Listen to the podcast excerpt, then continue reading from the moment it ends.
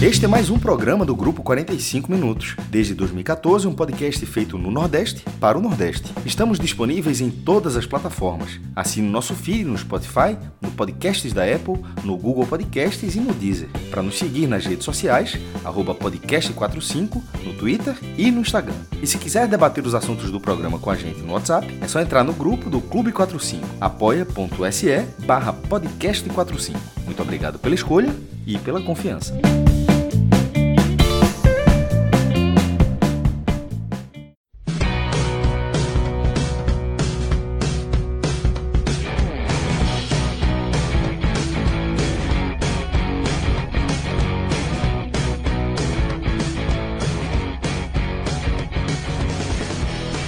Fala galera ligada no podcast 45 minutos. Estamos começando aqui mais um telecast. Esse aqui para analisar o empate do esporte em casa contra o Imperatriz do Maranhão pela terceira rodada da Copa do Nordeste. Mais um empate do esporte. Esse talvez o mais pesado de todos, é, pela forma como a partida se construiu. E antes da gente gravar, a gente fez um pit stop, né, Fred? Eu tô aqui com Fred Figueroa, JP Pereira e Rodrigo Carvalho aí nos trabalhos técnicos. E Fred, antes da gente começar a gravar, a gente teve, teve que fazer um, um pit stop essencial, né, pra, pra dar seguimento aqui a esse programa. A gente deu uma parada estratégica no Beleléu. Todo mundo reabasteceu para começar a falar agora, né? Exatamente, Lucas. São 11h30 dessa quinta-feira e era pra gente estar tá chegando no Beleléu agora. Porque quando o clube vence o jogo, a gente tem uma celeridade maior em gravar os programas, porque vai ter toda a audiência pós-partida. Em empates que caem como uma bomba na cabeça do torcedor como esse, esse é daqueles empates com o pior roteiro possível. Aí a gente sabe que ninguém ou quase ninguém vai dar o play no programa pelo menos antes de uma da manhã, que é quando a cabeça começa a esfriar. Então a gente inverteu a ordem. Primeiro foi pro hambúrguer, experimentei o seu conselho, o raio que, raios que o parta. Raio que o esparta. Raio que o esparta. Tem esse jogo de palavra aí, o raio que o esparta.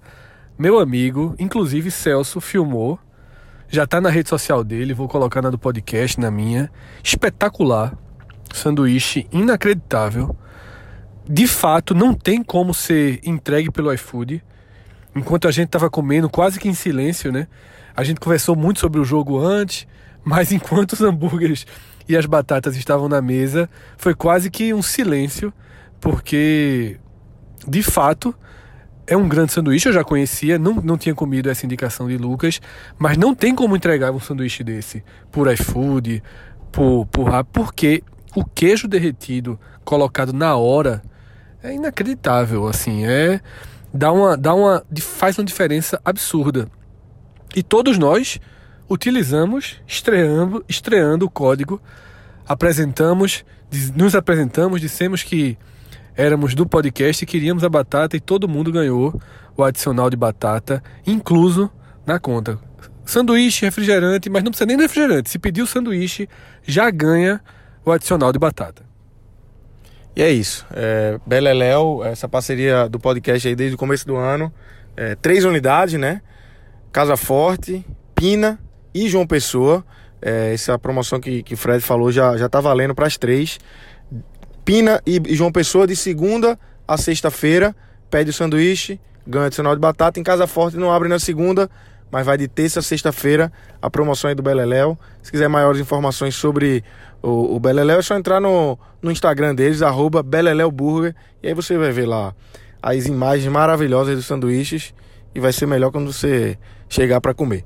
Mas vamos começar a falar né, sobre esse empate. Esse dá para falar, né, Fred? Que é um empate com, com gosto de verdade de derrota, né? Por tudo o que aconteceu na Ilha do Retiro, o esporte é, fez mais um jogo sem encantar, mas querendo ou não, abriu 2 a 0 Aquele 1 a, foi 1 a 0 ali durante até metade do segundo tempo, mais ou menos. Acho que muita gente na ilha, até que estava assistindo pela televisão, imaginando por 1 a 0 placar perigoso, mas quando fez 2 a 0 acho que todo mundo tranquilizou. É, não, não, dessa vez o empate não vem.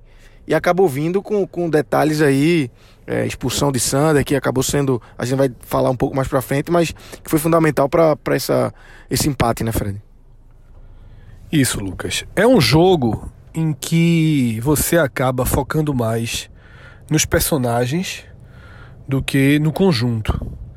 Isso é uma tentação quase, mas é inevitável, porque foi um jogo cujo placar final ele foi definido pelos personagens.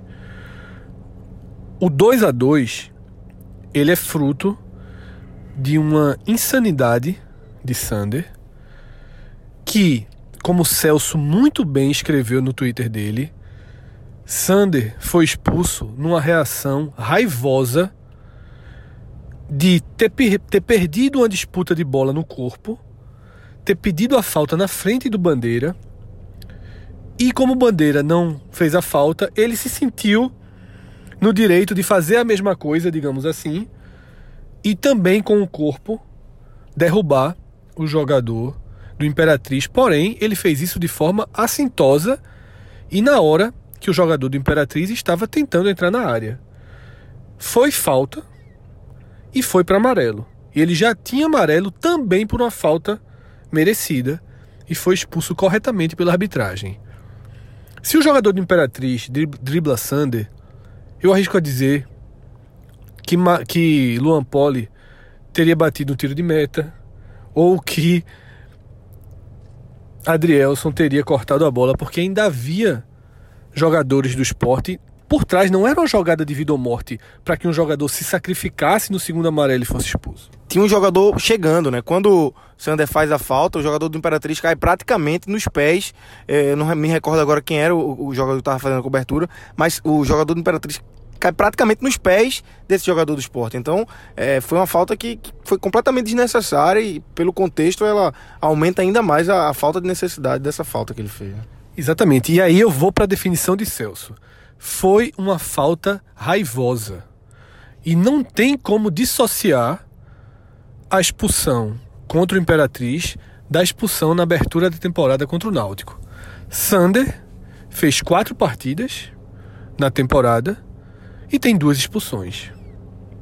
Tá? E nas duas expulsões o time estava em vantagem e não conseguiu sustentar o placar depois da saída dele, até porque ele é uma peça importante na defesa.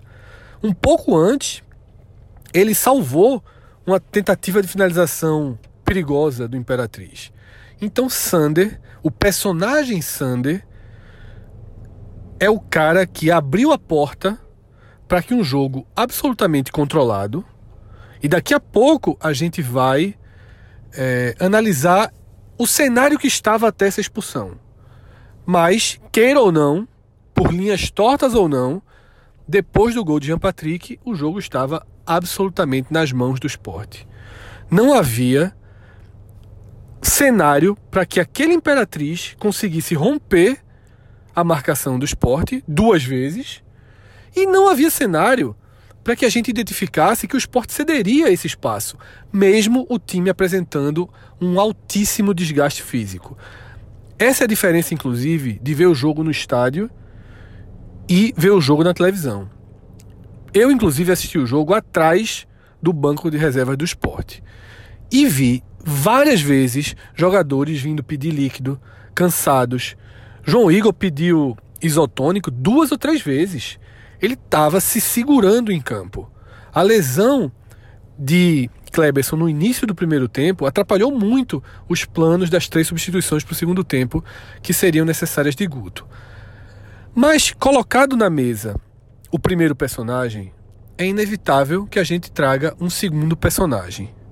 E aí eu não vou entrar agora no mérito de se Luan Poli deveria ser titular, se Maílson deveria ser titular. Vou, vou debater isso mais na frente no programa, mas aqui eu vou focar o que aconteceu dentro dos 90 minutos. Quando a bola foi levantada da, na área e Luan Poli se posicionou e começou a sua movimentação, eu senti o risco de gol numa casquinha. Eu imaginei, porque não fazia o menor sentido Luan tomar a decisão que tomou. Não havia chance alguma do jogador do Imperatriz cabecear aquela bola com risco de ser gol. Mesmo que ele atingisse a bola e cabeceasse, se Luan estivesse na barra, ele não teria como ter velocidade para dar um cabeceio com força. Luan permitiu que o adversário fizesse o gol. Poderia ter sido direto caso ele escorasse, mas como ele não escorou, a bola resvala na cabeça de prata, Luan está completamente fora do gol. É um erro, é um erro gravíssimo, porque não é um azar. O goleiro do Uruguai, não sei se, se vocês viram o pré-olímpico na noite, jogo simultâneo basicamente, eu vi pelo Twitter o gol. O goleiro do Uruguai levou um frangaço, frangaço no jogo contra o Brasil. Mas sabe o que é o que o goleiro do Uruguai levou? Infelicidade. Cabecearam a bola nele, ele se atrapalhou, a bola ficou nas pernas dele, ele foi pegar a bola nas pernas dele, a bola acabou entrando. Terrível. Mas não foi um erro de tomada de decisão. Luan Poli, ele comete um erro de visão de jogo, um erro de estabilidade, de frieza, não demonstrou frieza para ler a situação e ainda comete o erro técnico de uma saída desastrosa. Então, Luan Poli, ele transforma o que deveria ser, o que estava sugerindo ser um momento de risco, a reta final do jogo a tendência era que fosse de mais um ou dois cruzamentos daquele tipo, porque o esporte estava vulnerável fisicamente e depois da expulsão de Sander, vulnerável também numericamente. A, a saída de Luan Poli desastrosa e desastrada, ela define o 2 a 2 Ela transforma um 2 a 1 com risco de 2 a 2 porque poderia vir esse 2 a 2 de outra forma. O esporte, repito, estava com essa portinha aberta, mas Luan ele decreta é, os dois pontos perdidos pelo esporte. Um spoiler do que eu vou debater depois é que para muita gente eu não tenho tanta segurança em assinar embaixo. Luan também é responsável pelo gol contra o Vitória. E isso vai gerar um debate maior. Eu não sei se a gente vai ficar nesse programa, se vai para o podcast da segunda-feira, sobre a titularidade do gol do esporte. Se deve ser de Luan, se deve ser de Maílson, ou se chegou a hora de ir para a terceira opção, que é Carlos Eduardo. Isso aí a gente vai debater mais para frente. Quando chegar na hora das avaliações individuais, eu vou fazer de forma mais clara a comparação entre os dois. Mas vamos continuar analisando o jogo. JP vai trazer a, a visão dele, Lucas vai ajudando a gente a comentar, porque também tem a, co a cota coletiva. Eu não vou entrar nela agora para que todo mundo apresente sua primeira visão. Mas a gente também precisa falar coletivamente. Não é porque foi um jogo definido por personagens que a parte coletiva deve ser levada a zero nem minimizada. A gente tem que tratar disso também. JP, é claro que é difícil analisar essa, esse empate do esporte sem esses pontos individuais que o Fred falou bem aí. Mas é, a gente conversou já antes da gravação. Você gostou do que viu, pelo menos no primeiro tempo do esporte? Você achou que o esporte foi bem no primeiro tempo? Eu queria que tu defendesse esses teus argumentos. É, é, analisasse um pouco do que da tua análise mais técnica do que você viu aí é, pelo menos até ali a expulsão que é quando o jogo meio que perdeu um pouco a lógica né isso, Lucas. Como você bem falou, como o Fred também passou rapidamente, o primeiro tempo do esporte foi um primeiro tempo que me agradou bastante. É, todo mundo sabe o quanto eu sou crítico, o quanto eu tento levar o desempenho, até quando vence, vence, vence bem. Eu tento comentar ali algumas falhas, que é para que se corrijam. Mas esse jogo é impossível que qualquer comentário sobre ele inicie-se sem ser pelo como o jogo terminou, sem ser pelo resultado e sem ser pelas duas falhas gravíssimas que levaram a ele. E aí é chover no molhado, todo mundo sabe o que Sander fez, todo mundo a essa altura sabe o que Luan Poli fez, já viu, todo mundo já teve a sua, a sua opinião sobre a falha. Todo mundo, assim como todo mundo tem sua opinião sobre ele ser titular, merecido ou não, sobre Maílson perder essa vaga. Mas é impossível que se comece sem falar do resultado.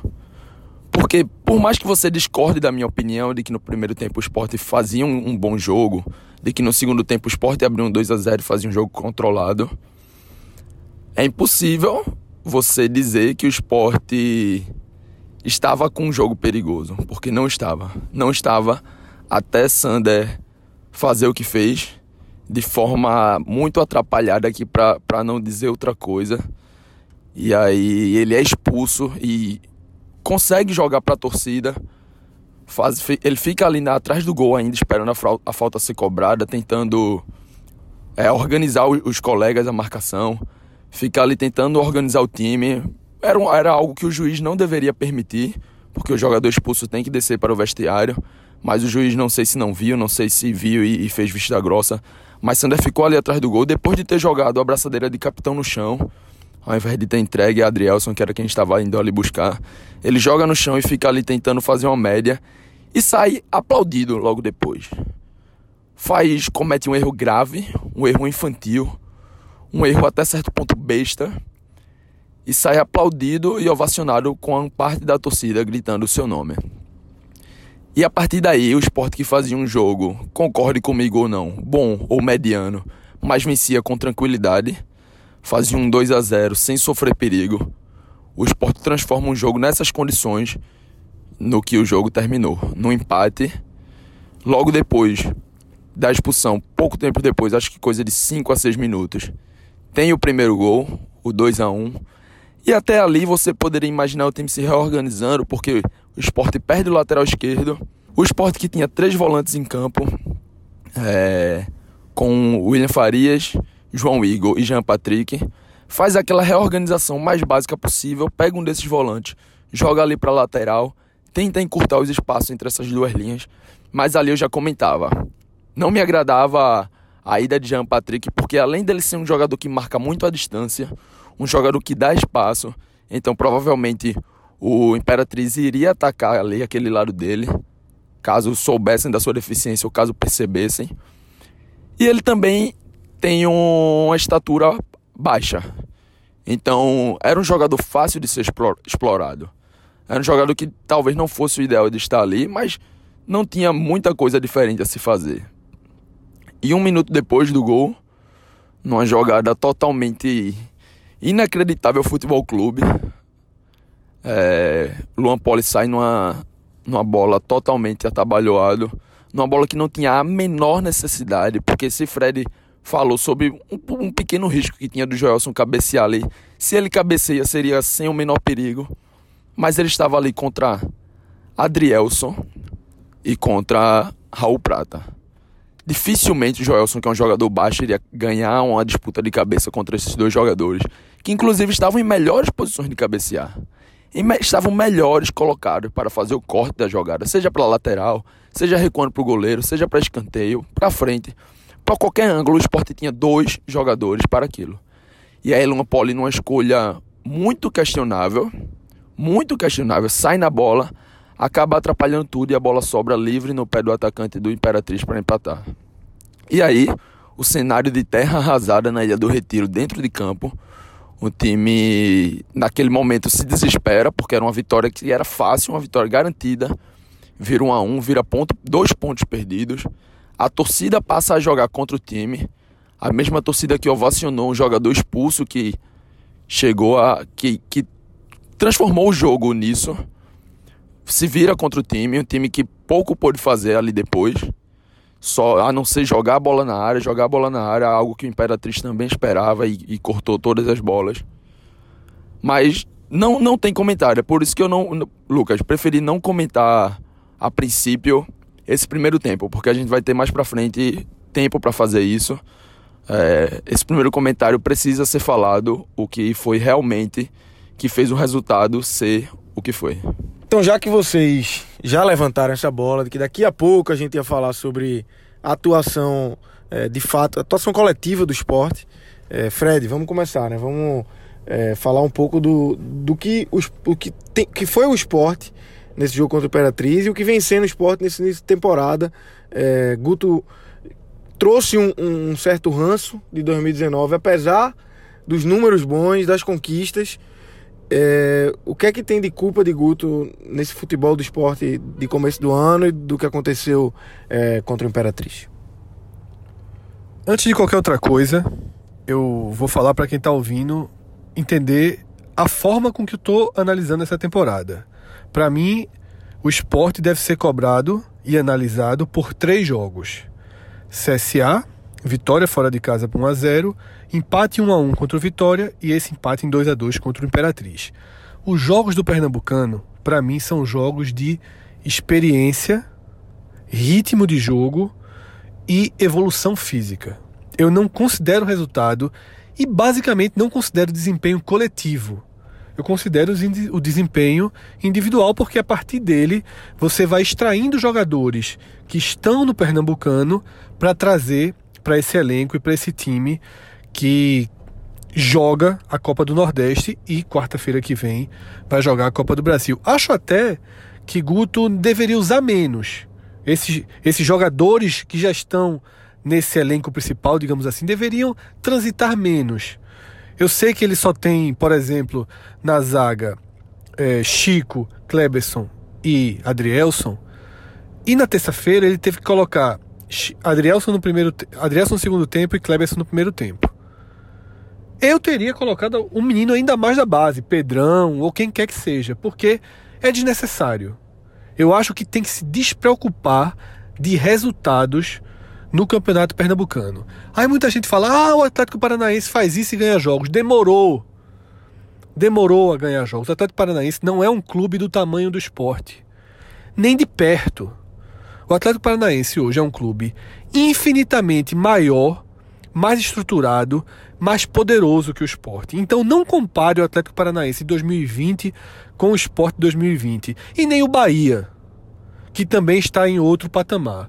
O esporte hoje é um clube tentando encontrar um caminho para recuperar o dano que as últimas temporadas trouxeram. Então, esse é um ponto de partida importante. Se você está preocupado com o empate contra o Retrô, se você está preocupado com o empate contra o Vitória das Tabocas, não ouça. Pa pause aqui e vai ouvir outro programa, porque eu só vou considerar o que a gente viu na Copa do Nordeste.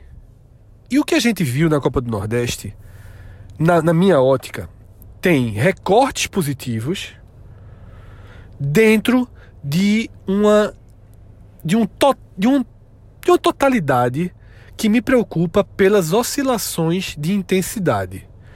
Eu não sei, não tenho como é, definir percentuais do que é físico do que é postura, do que é definição do treinador. Não acho, tá? A palavra que eu estou usando é acho. Não acho que Guto Ferreira, em momento algum, mandou o time recuar. Não acho que fez substituições para isso. Não acho que fez intervenções para isso. E nem acho que o time necessariamente recuou. Mas claramente o esporte ele vem sendo uma montanha russa de intensidade. Isso é preocupante. Por quê? Se você pegar o jogo contra o Vitória, você tem 20 minutos muito bons, ou até 25 minutos muito bons, entre os 5 e os 30 minutos bons, entre os 5 e os 35 do primeiro tempo, muito bons. O esporte que me surpreendeu, eu estava na Arena de Pernambuco sentado assistindo a partida e estava surpreso com a coordenação, com o toque de bola que o esporte vinha tendo até ali. Né? Criando jogadas, entrando na área, jogadas que o esporte cria, assim como em 2019, o esporte continua sendo um time de gols bonitos. Era uma característica de 2019, os gols do esporte são trabalhados. Até porque o esporte não faz gol de bola parada, o esporte raramente faz gol de cruzamento, o esporte só faz gol tabelando e entrando na área. Então, naquele primeiro tempo contra o Vitória, o Sport deveria ter extraído uma vantagem de 1 a 0. Não extraiu, oscilou no segundo tempo, levou um gol, demorou a ter alguma força de reação, só conseguiu ter quando o Marquinhos substituiu Jean Patrick. Nessa quinta-feira, eu acho que o Sport em momento algum teve um, um recorte tão longo como aquele do sábado, na Arena de Pernambuco contra o Vitória. O esporte não jogou bem por 30 minutos seguidos nessa quinta-feira. O esporte não jogou bem por 25 minutos seguidos. Mas o esporte, ele conseguiu em recortes mais curtos, remeter um pouco a essa melhor face do time, que é um time com coordenação ofensiva. Os laterais que foram muito mal contra o Vitória já, já, já vinham fazendo a partida um pouco melhor. O nível é muito abaixo do ideal, tanto de Prata quanto de Sander. Mas eles estavam conseguindo jogar o jogo com um pouco mais de eficiência do que na partida anterior. E o time estava fluindo. Termina o primeiro tempo e o esporte desce para o vestiário com 1 a 0 aplaudido. Poderia ter é, trabalhado melhor as jogadas de ataque para ter mais chances de fazer o segundo gol, mas no primeiro tempo praticamente não teve qualquer risco de levar um gol, um gol de empate do Imperatriz. Me chama a atenção um perfil desse atual ataque do esporte que parece que ninguém tem sede de finalização, sobretudo quando está com Elton em campo. A bola chega na área, a bola chega na condição de você ajeitar e finalizar, e os jogadores sempre estão privilegiando tentar mais um passe, tentar mais um passe, tentar mais um passe. E aí o esporte volta para o segundo tempo, numa intensidade mais baixa, o Imperatriz ganha mais terreno, mas mesmo, mesmo assim o esporte volta a ter algumas chances. Teve uma bola que Bácia lançou Elton na grande área livre, o esporte com maioria na área. E Elton tenta um toque de primeira, displicente, tá? Essa bola é cortada, o goleiro se atrapalha, dá no pé de Anha, finaliza, o goleiro faz uma, uma ótima defesa. Mas aí no segundo tempo, o esporte começou a chegar na área de forma mais esporádica e de forma menos coordenada. Elton, que fez um primeiro tempo ok, até bom em participação, desaparece no segundo tempo. João Igor, que mostrou que é titular do time com sobras, cansou muito no segundo tempo.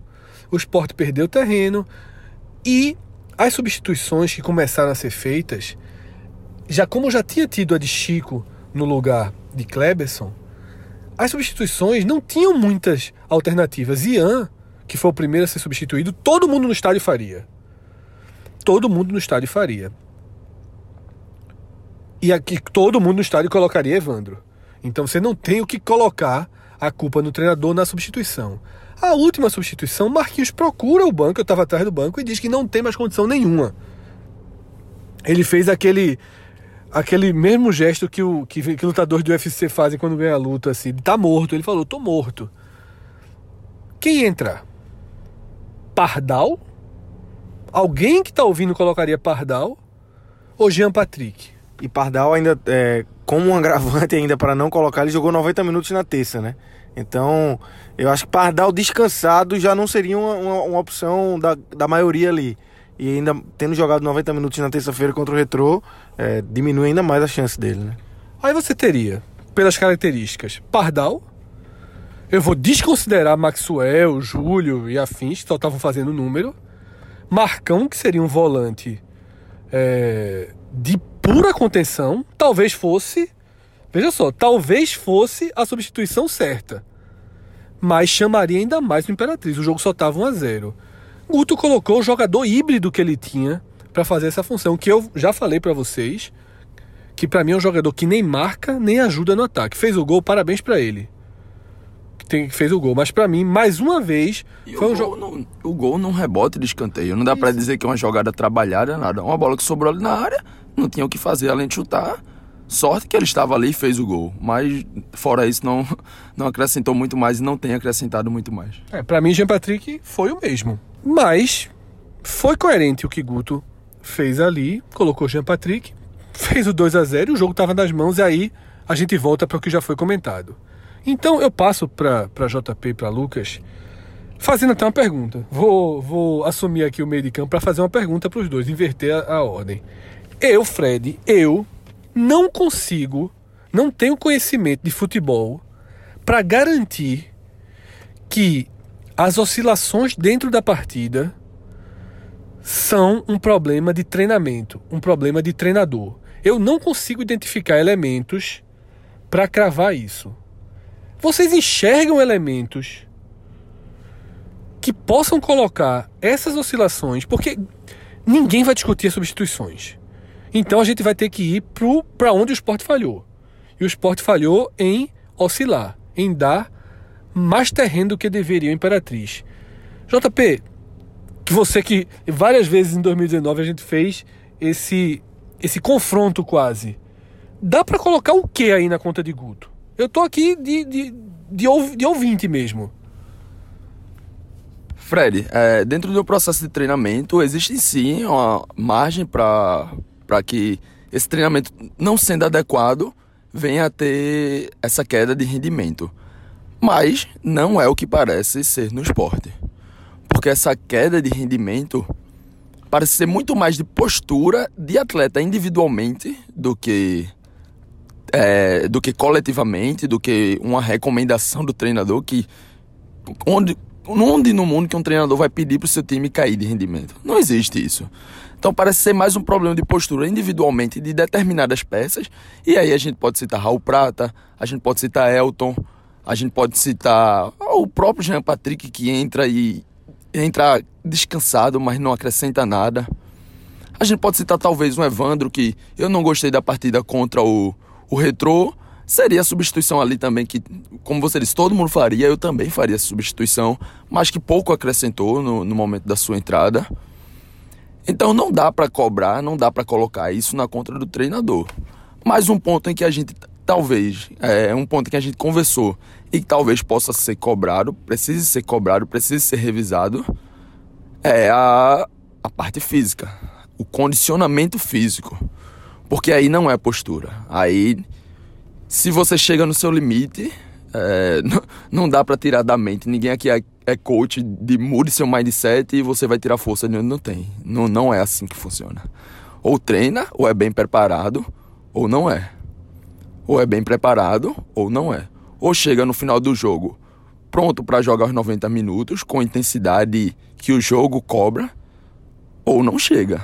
Você não tira forças ali de dentro do jogo. Então é por isso que, por exemplo, Marquinhos chega ali por volta dos 30 minutos no banco de reserva e faz sinal de morto. Porque ali ele não tem mais de onde tirar. É, ou ele é trabalhado para que ele chegue até os 45, 50 com os acréscimos do segundo tempo inteiro, ou não. É, não sei se, se Lucas discorda ou concorda aí, ou tem mais algum ponto a acrescentar.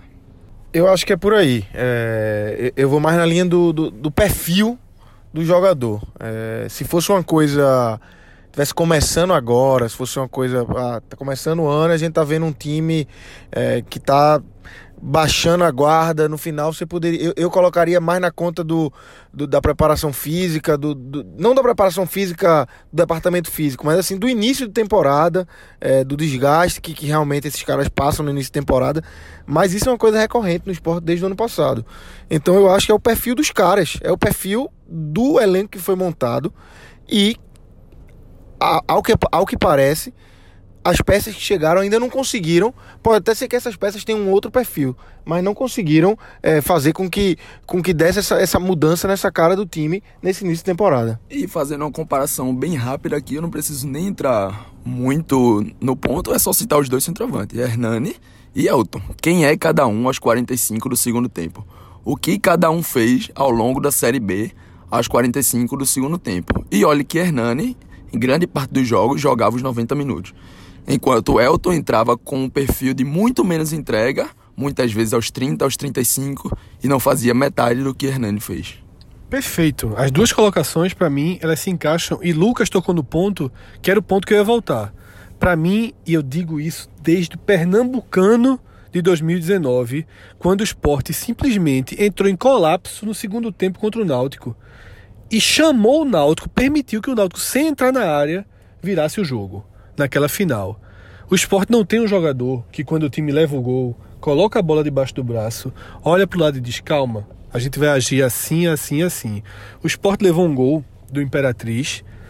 O esporte não tinha se estabilizado depois da expulsão de Sander, levou um gol e ninguém caiu.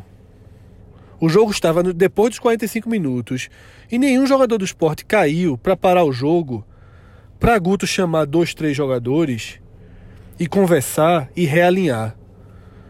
O esporte foi menino contra o Imperatriz. O esporte bateu o centro e rapidamente estava a bola com a Imperatriz e o jogo com o desenho que já tinha.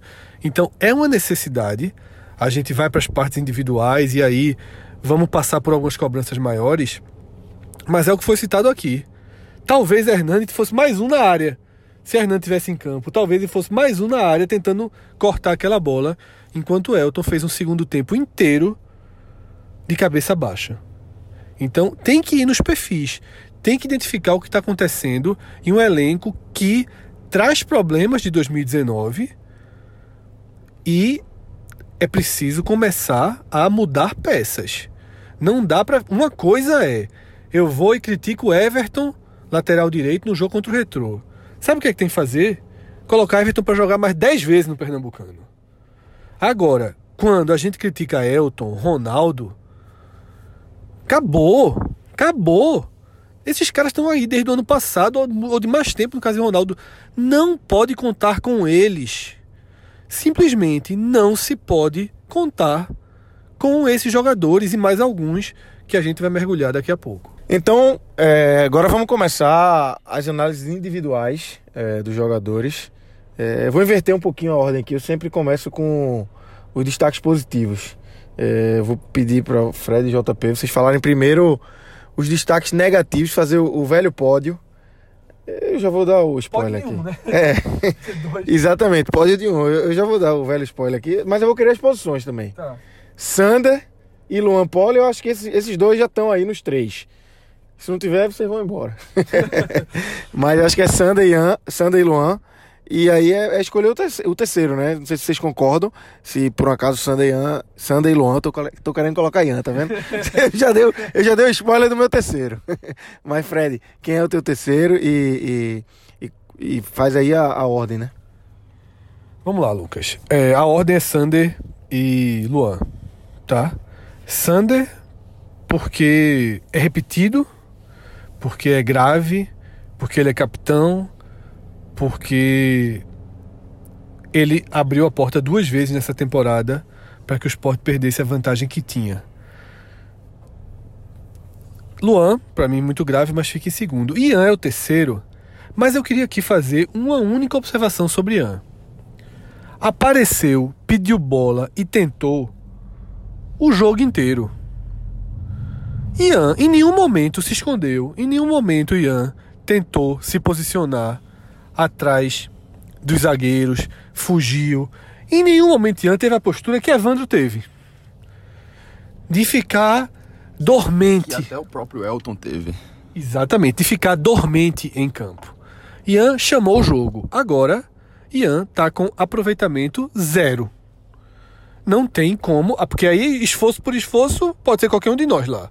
Então, não tem como tirar de Ian a questão técnica agora de postura, de entrega, tá tentando, sabe? É um jogador que ano passado eu identifiquei pontos positivos, nunca fez uma super partida, mas ajudou muito em alguns momentos aquele jogo, se não me engano, contra o Atlético Goianiense, que o Sport foi engolido no primeiro tempo. Ian foi muito bem no segundo tempo e ajudou o Sport a reverter completamente aquela partida. né? Foi um empate, mas que poderia ter sido virada. Ian foi muito, muito bem naquela noite. Teve, te- teve alguns outros momentos. Eu acho que não é um jogador para ser descartado do elenco. Eu acho que Guto tem que trabalhar, dar chance a ele para continuar, porque é, quem está substituindo ainda não mostrou é, qualidade para tal. E aí eu tô falando de Evandro, tá? Tem que ter mais postura dentro do jogo. Acho que para quarta contra o contra o Brusque, Ian pode até perder a posição, mas aí é Mugni voltando para o meio, Marquinhos entrando, Bárcia do outro lado e já vai estar na hora de colocar Hernani Brocador na frente. Fim da era Elton, porque Elton não merece estar entre os piores, porque fez um primeiro tempo bom, mas o segundo tempo dele é muito pior do que o primeiro tempo de Ian. O segundo tempo de Elton é mais nocivo ao time do que o período que Ian É, esteve em some, campo. Porque Elton some de campo e é como se tivesse um a menos, e aí sempre ter alguém em campo com quem você não possa contar vai ser sempre pior do que alguém que tenta, apesar de estar errando bastante. E daqui eu já sigo o meu pódio. E aí, Lucas já deu spoiler, não tem como ser diferente de Sander e Luan Poli. Os dois. Podia fechar o pódio só com os dois. Mas algumas Seria outras. mais justo. Não, pô, mas teve, teve, teve muita gente que mereceu, viu? Não, mas. teve. Se é, pra, se é pra botar todo mundo que mereceu, bota logo uns 6, 7 nesse pódio. Mas é isso, o- os dois foram muito nocivos. O resultado, o empate passou pelos dois. Por isso que eu digo que poderia ter só os dois aqui, mas muitos outros atletas mereciam também ali na menção. Então, vou citar aqui, vou fechar o meu terceiro colocado no pódio com Raul Prata, porque tecnicamente muito abaixo. E aí é uma soma do que a gente vem trazendo desde 2019. Raul Prata é um lateral que, quando é titular, a gente pede no banco. E aí quem entra no lugar dele também não agrada e a gente pede ele de volta e ele entra e a gente pede no banco de novo. E quando tá na direita, a gente pensa que é lateral esquerdo e quando tá na esquerda, pensa que é lateral direito. E a gente tá vivendo isso de novo, inclusive, né? Exato. Quem aqui tem certeza que Everton deveria jogar contra o Brusque? Ninguém tem, ninguém tem certeza. Assim como ninguém, Difícil. assim como ninguém tem mais esperança também em prata. Exatamente, você não tem mais esperança em prata, mas contra o Brusque, quarta-feira, contra o Náutico, no sábado seguinte, já é pra ir Everton? Ninguém tem essa resposta. Porque Everton, que vinha fazendo um bom início de ano, fez uma partida ruim contra o Retrô. Talvez seja Everton. Veja só, quando eu tô falando que ninguém tem essa resposta, ninguém tá cravando que deveria ser prata, não. Se Guto for com Everton, Ninguém vai julgar, ninguém vai julgar. Todo mundo vai dizer, tentou, tentou algo mais, talvez ele esteja expondo o esporte a um risco maior. Porque Prata não entregou nada. Não entregou. Né? Ele, ele até faz parte do, do, do segundo gol, mas a culpa é 250% do goleiro. Né? Então, eu acho que, que é bom pontuar nisso daí. Meu pódio, eh, eu já dei. Quando eu tava falando ali, eu já confundi Ian com Luan, Luan com Ian, porque o meu terceiro colocado realmente é Ian. Eh, concordo com, com a análise de JP de Prata também. Eu já falei mais de uma vez no podcast, são, são dois jogadores que pra mim eu não teria renovado com nenhum dos dois. eh, pelo ano de 2019, eu acho que no caso de Prata já, já, já é o terceiro ano dele no esporte, jogador que não conseguiu con- se confirmar. Ian, eu acho que é um cara que não, não conseguiu fazer a diferença na Série B, tendo brecha. O esporte tinha Ezequiel muito mal, Yuri entrou, Yuri se machucou, Ian não conseguiu eh, ganhar a vaga, Yuri voltou e terminou a Série B como titular. Ian começa a temporada tendo muitas chances e eu não consigo ver nenhuma característica positiva em Ian nesse começo de temporada. Ian não é um jogador rápido, Ian não é um jogador driblador. É, tem uma certa criatividade, né, JP? Mas também não tá conseguindo mostrar Tá isso em 0%. campo. Tá- tá- é 0%. Exatamente. Infelizmente é 0%. Exatamente. Então, meu, meu terceiro colocado é Ian. Se tivesse um quarto colocado, seria Prata, é, que também, pra mim, te- tem feito mais um início de temporada ruim. É, destaques positivos, é, é difícil, é, mas vamos, vamos tentar faz- fazer aqui uma, uma lista. Eu vou, eu vou já começar aqui, falar pra mim. é, Eu não sei se pra mim foi o melhor, vou falar um, jogar um nome aqui pra gente começar a discutir. Eu gostei do futebol de João Igor. Cansou, na reta final. Como você falou, Fred, eu, eu percebi isso também. Ele veio muito no banco, pedir água, pedir isotônico, mas é, já tinha gostado dele contra o Retrô, entrou no segundo tempo, e gostei dele também nesse jogo contra o Imperatriz. Para mim é um nome que com certeza tá no, no, no bolo aí dos destaques positivos. Eu tenho três destaques positivos claros. Né? E pra mim, é, os únicos realmente positivos. Até colocaria Adrielson nessa conta, mas depois que a zaga leva dois gols do Imperatriz, queira ou não, o cara tá ali na confusão e, e- e fica como razoável, fica como médio, não vai pra negativo.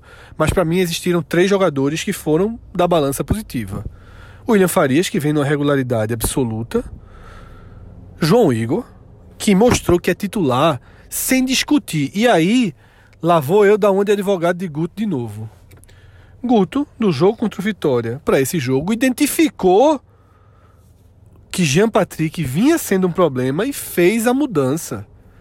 Utilizou João Igor 30 minutinhos ali contra, contra o Retrô e é, já para dar ritmo e para trazê-lo como titular dessa partida. Guto aproveita a saída de Mugni e, e o Sport tem ali uma dupla de meias centrais com o Jean Patrick e Mugni. Ele aproveita que um vai sair e muda logo a dupla. Aproveita a oportunidade para testar uma nova dupla. Já que Mugni, que é titular, que vem se destacando, vem jogando bem, é, já estava fora de qualquer jeito, foi para a Argentina acompanhar o parto do filho.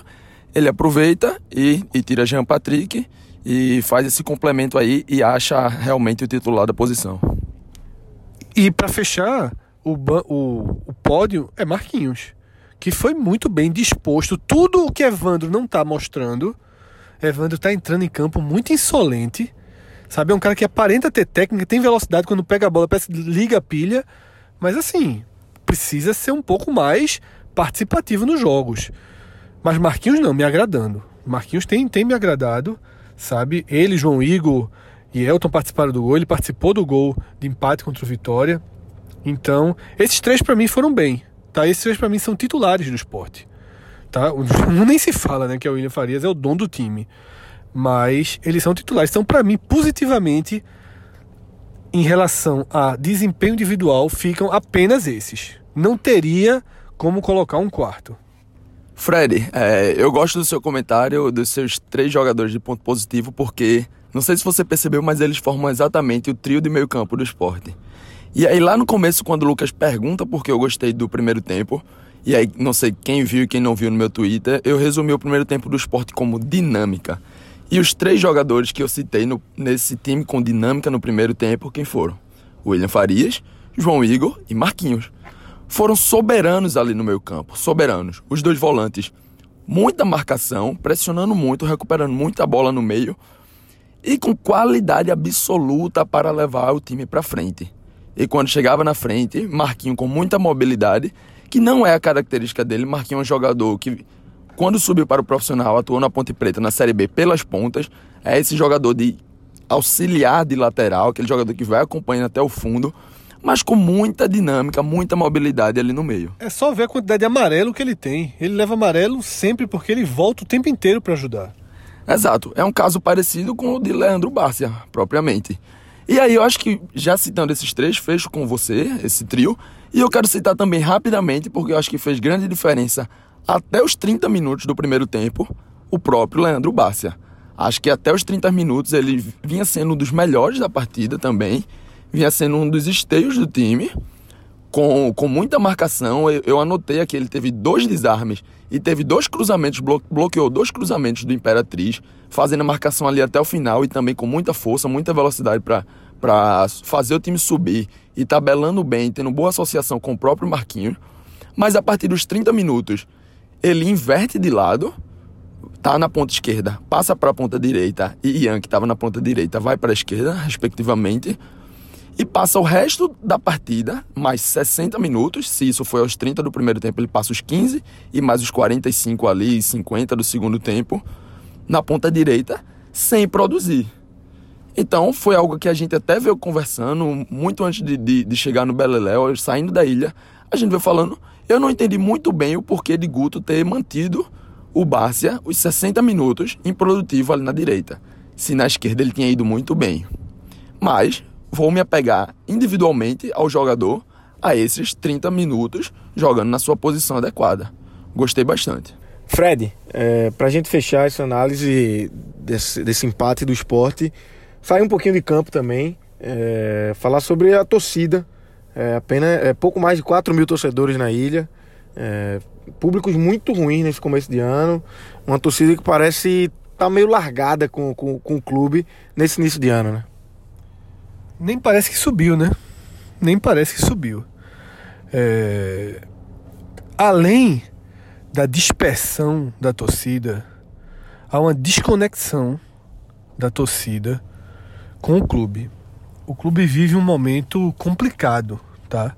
Em relação a sua, ao seu elo com a torcida. Nada vem funcionando. Né? A campanha que lançaram de sócio é uma campanha boa, tem tido um resultado mínimo, mas pelo menos tem, já teve mais de mil novos sócios, é pouco para o esperado, mas pelo menos está andando, existe alguma alguma chama ali, alguma fagulha ali. Mas efetivamente, clube e torcida não estão falando a mesma língua. Isso tá muito claro. Não acho que isso é uma resposta direta a não ter trazido Diego Souza, por exemplo. Não acho que isso é uma resposta direta ao presidente ficar tendo um comportamento é, infantil no Twitter, né? xingando, batendo boca, né? dando até espaço e luz demais para quem nem precisa. Não acho, porque eu acho que, queira ou não, é, o Twitter, que é onde esses dois movimentos ganham mais força, ele tem suas limitações. Eu sei que é uma das redes sociais mais influentes, talvez até a mais influente né, para o universo do futebol, mas ela tem limitações de alcance. E você e o esporte está distante do seu torcedor em várias faixas. Em várias faixas. Todas as faixas sociais, todas as faixas etárias, todas as faixas de perfil. Certo? Claro que a jovem também é mais um problema, atrapalha muito. Né? As pessoas estão com medo de ir ao estádio depois do que a jovem protagonizou. Mas o problema é muito maior e precisa ser entendido dessa forma, porque não vai mudar por nada. São resultados. Mas veja, o time ganhou do CSA e teve 6 mil pessoas na arena. O jogo contra o Retrô deu mais gente do que o jogo contra o Imperatriz. As coisas estão erradas. E a língua que vem sendo falada não é a mesma, não está batendo. Sem falar que dentro da própria torcida também há um, um, um surto de desentendimento e de choque de posturas. É uma torcida também desagrupada dentro de si. Sander, é, que foi aplaudido e teve seu nome cantado no final do jogo, Lucas, a gente andando, as pessoas paravam a gente para pedir para que falasse mal de Sander é, no telecast, né, chamando Sander de tudo. Porra, o cara foi aplaudido e teve seu nome gritado. Há, uma, há uma, um, um bloco da torcida contra Guto Ferreira que podem ter razão. Não é porque a gente grava o podcast que a gente tem mais razão ou menos razão do que está ouvindo. Mas assim, não há argumentos, é, tudo é culpa do treinador, o empate com o Retrô entra na mesma conta do empate com o Imperatriz, que entra na mesma conta dos empates do ano passado, e misturam tudo. Tá? Jogos que não têm relação um com o outro. É, é, e acabam fazendo né, uma celeuma enorme. Eu tive uma discussão, Lucas, é, na semana passada, acho que nem lembro qual foi o jogo, acho que foi o jogo que o Sport ganhou do Pernambucano por 1 a 0 nem me lembro contra quem foi, Central. E aí colocaram que Maílson não tinha condição de ser segundo nem reserva do esporte e estava na hora de acionar Carlos Eduardo. Veja, eu falei nos bastidores, quem, tá, quem é da, do podcast, eu falei, eu tenho a sensação que o goleiro titular do esporte esse ano vai ser Carlos Eduardo. Eu soube que estava treinando super bem, eu fiquei com a sensação de que o goleiro do esporte. Mas eu não externei isso em momento algum porque eu não vi razão para se questionar o trabalho de Poli e o trabalho de Maílson em momento algum. E de repente as pessoas estavam transformando Maílson num péssimo goleiro sem que Maílson tenha falhado num único gol. Maílson levou dois gols nessa temporada, cara a cara com ele, e um gol contra de Chico numa cortada de vôlei. Aí a culpa foi de Maílson. Eu vi gente culpando Maílson no gol que levou do Náutico, em que Chico cortou igual a giba do vôlei para a própria barra. Então, assim, por que Maílson vira um vilão?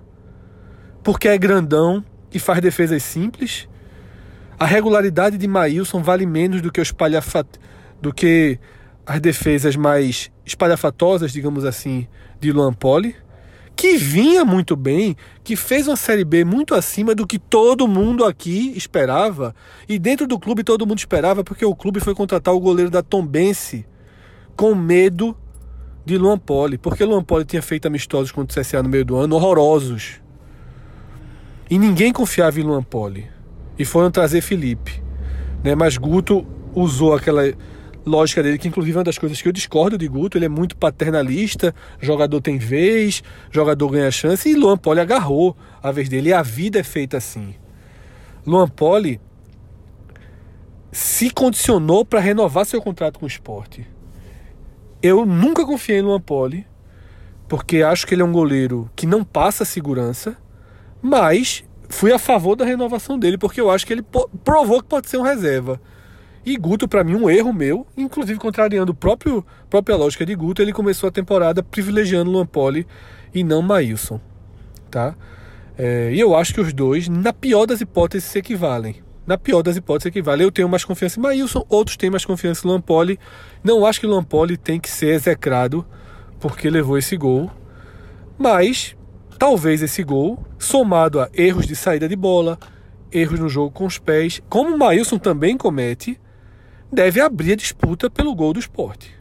E essa disputa pode chegar em Carlos Eduardo? Pode. E pode até chegar na necessidade de contratar um goleiro de Série A, porque nenhum dos três tem o carimbo de goleiro de Série A. Maílson é o que fez mais na Série A. Tá? Então, é, a torcida está criando é, vilões, mocinhos, sabe? Até, a, até o próprio Diego Souza, que é um cara que todo mundo do podcast é, entende a importância.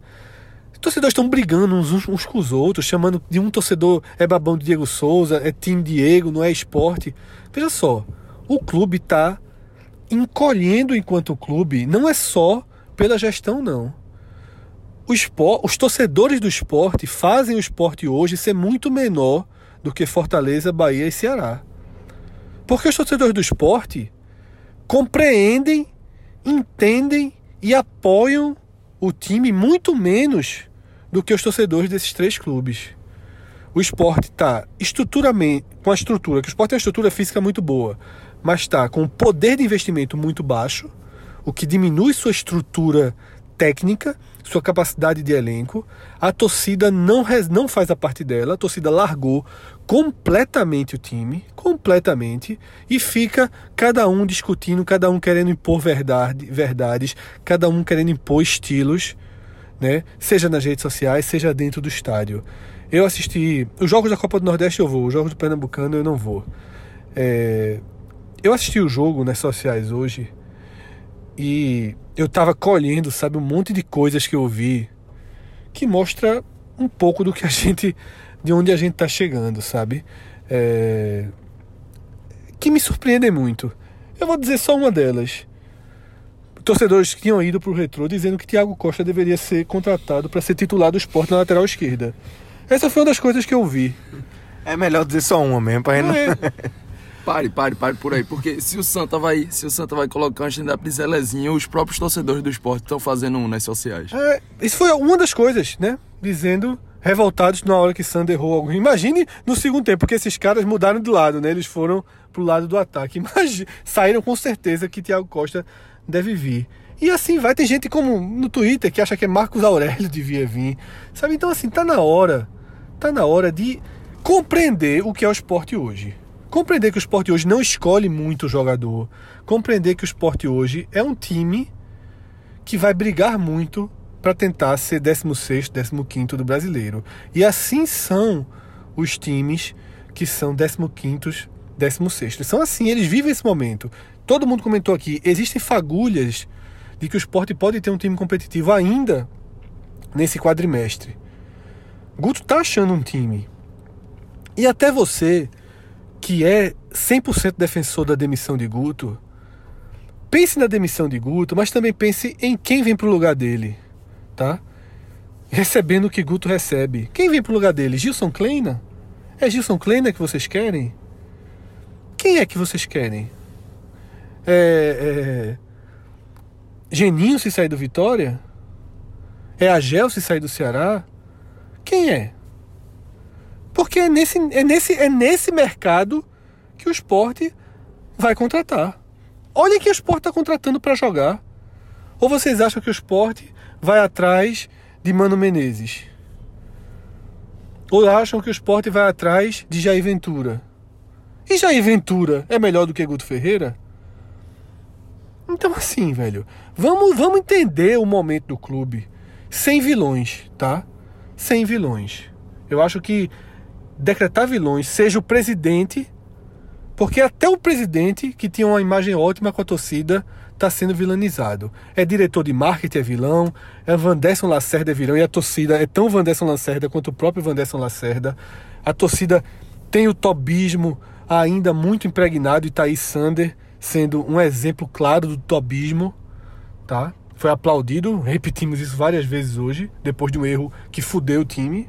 Então é isso. Menos vilões, menos culpados, menos cagação de regra e mais entendimento do que é o clube. Porque senão é, é daí para pior. Senão é daí para pior. Porque se o Sport jogasse quarta-feira com esse jogo do Brusque fosse na ilha, ia ter 3.800 pessoas. Então é isso. É, aqui a gente vai encerrando esse telecast desse empate do esporte, empate ruim do esporte, né, para a configuração da Copa do Nordeste. E a gente vai seguir acompanhando. O Sport volta a jogar no domingo, né? Contra o Decisão, jogo pelo Campeonato Pernambucano. E o podcast 45 minutos, como sempre, vai estar tá ligado aí nessa partida com o telecast no domingo, com, trazendo as novidades dessa partida. E sábado todo mundo torcendo para Santa Cruz e Náutico. É isso aí, é, é a Copa do Nordeste, né? A Copa do Nordeste é isso. Tem que, você tem que é, deixar de lado a rivalidade nesse primeiro momento, porque o seu rival é que vai lhe ajudar na, na tabela no final das contas. Então é isso, galera. Vamos encerrar por aqui e segue ligado aí no feed de 45 minutos. Um abraço, galera. Valeu.